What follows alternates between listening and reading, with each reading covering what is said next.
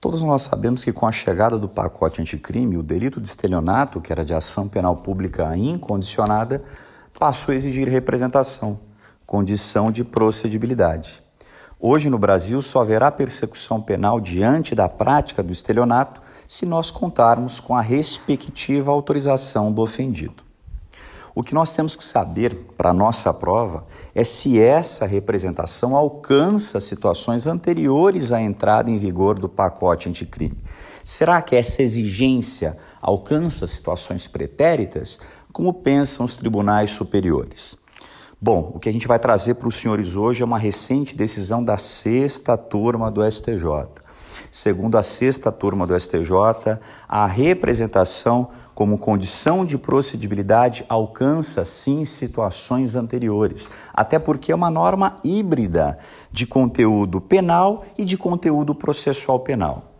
E nós sabemos que, diante de normas híbridas, se nós tivermos um conteúdo penal mais vantajoso, mais benéfico, a norma como um todo retroagirá.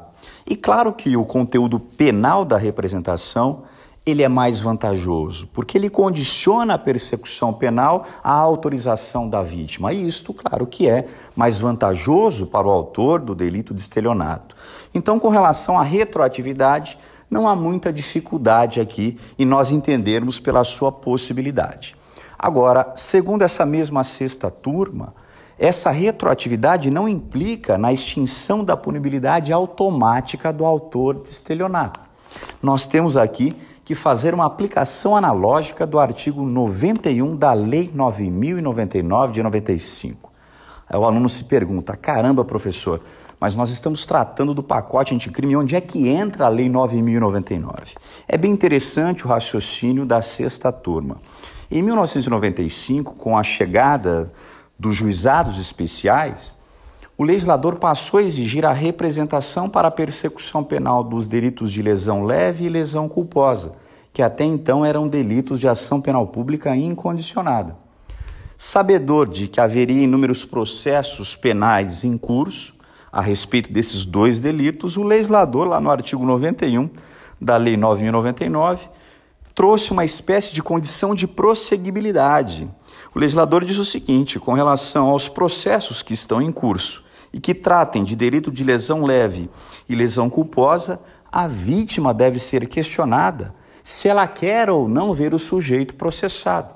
Então, para os processos penais em curso, o legislador trouxe uma espécie de condição de prosseguibilidade e mandou que a vítima fosse questionada em 30 dias.